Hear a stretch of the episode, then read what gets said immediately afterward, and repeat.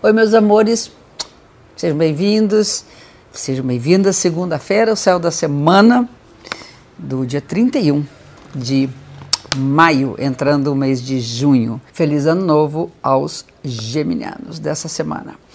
Vamos lá, vamos começar com qual o mantra da semana? O que, que nós precisamos vibrar? Aprender a falar quando é preciso e a silenciar quando necessário. Isso porque vamos ter uma lua minguante em que o Sol está no signo de Gêmeos, que é o signo que trata simbolicamente da força da palavra, da comunicação, da comunicação explícita, onde nós explicamos o que pensamos, sentimos, desejamos, e a lua no signo de peixes. Ninguém fala debaixo d'água. Então é o signo do silêncio, o som do silêncio. O silêncio que fala, o silêncio que diz e o silêncio que cala. Então é muito importante a gente saber quando calar e quando falar. É um desafio, né? esses dois signos eles nos põem diante de uma situação de conflito, mas é que é possível que a gente consiga resolver. A lua minguante acontece no dia 2 de junho, na quarta-feira, e a lua minguante é o momento que nós precisamos começar a tirar o time de campo, recolher, olhar para dentro e entender a potência da nossa fala, da nossa compreensão, daquilo que nós conseguimos explicar e daquilo que ainda é mistério para a gente. Isso é uma outra coisa também de gêmeos e peixes.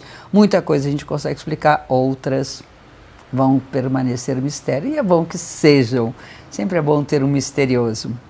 No início da semana, temos um aspecto favorável, harmônico entre Marte e Netuno, que significa que a gente tem força das nossas intuições. Netuno tem a ver com a sensibilidade, é o regente peixes, ou seja, aquilo que é da ordem do mistério, aquilo que é da ordem do não compreensível, compreensível, porém, nós temos, como Marte é a nossa ferramenta de conquista, nós podemos conquistar e decidir a partir daquilo que a gente intui, né?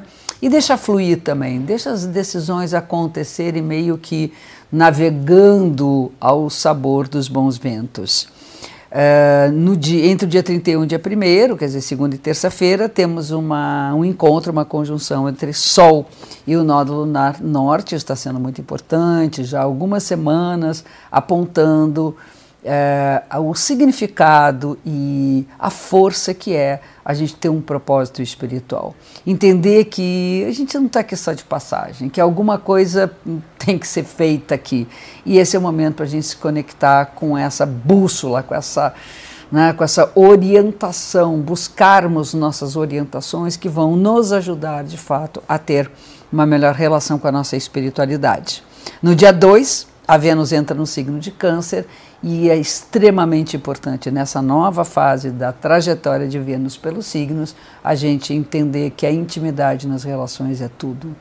Precisamos realmente ter um colo onde deitar, precisamos acolher e ser acolhidos. É importante cuidar da nossa casa, das pessoas que são muito íntimas nossa, nossa família, uh, nossos amigos mais mais profundos e é um momento de reflexões acerca do amor e até das relações que a gente já viveu, né?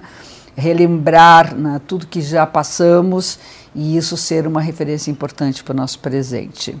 No meio da semana a gente tem dois aspectos bacanas aqui, que são um aspecto favorável entre Sol e Saturno, mostrando e apontando a importância que é a gente ter consciência das nossas responsabilidades. É um período que a gente tem mais força para produzir. Uh, a ideia é que a gente consiga olhar para a montanha e acreditar que somos capazes de superar os desafios nessa escalada, que é a montanha de nossas ambições, de nossas realizações. Ao mesmo tempo, tem um aspecto favorável entre Vênus e Júpiter, o amor está aberto, a gente tem que abrir o coração para amar e ser amado acreditar na força dos encontros, na potência dos encontros e entender que um bom encontro é aquele que aumenta a nossa potência de ser e um mau encontro é aquele que não nos faz crescer.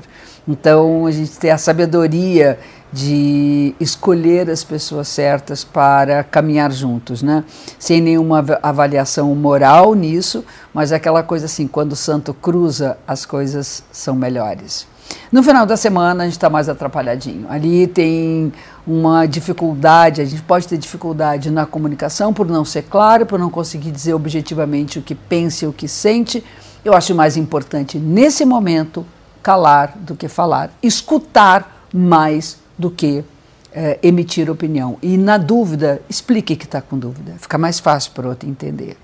E Marte, oposição com Plutão, é o momento em que as forças mais agressivas, nossas impaciência, uh, aquilo que há de mais violento na gente, vem mais à tona e a gente tem ali momentos mais tensos, mais explosivos no final da semana. Então, evitar entrar em rota de colisão e escolher as lutas legítimas para que a gente possa vencer uh, aquilo que nos fere, aquilo que nos agride, aquilo que nos destrói.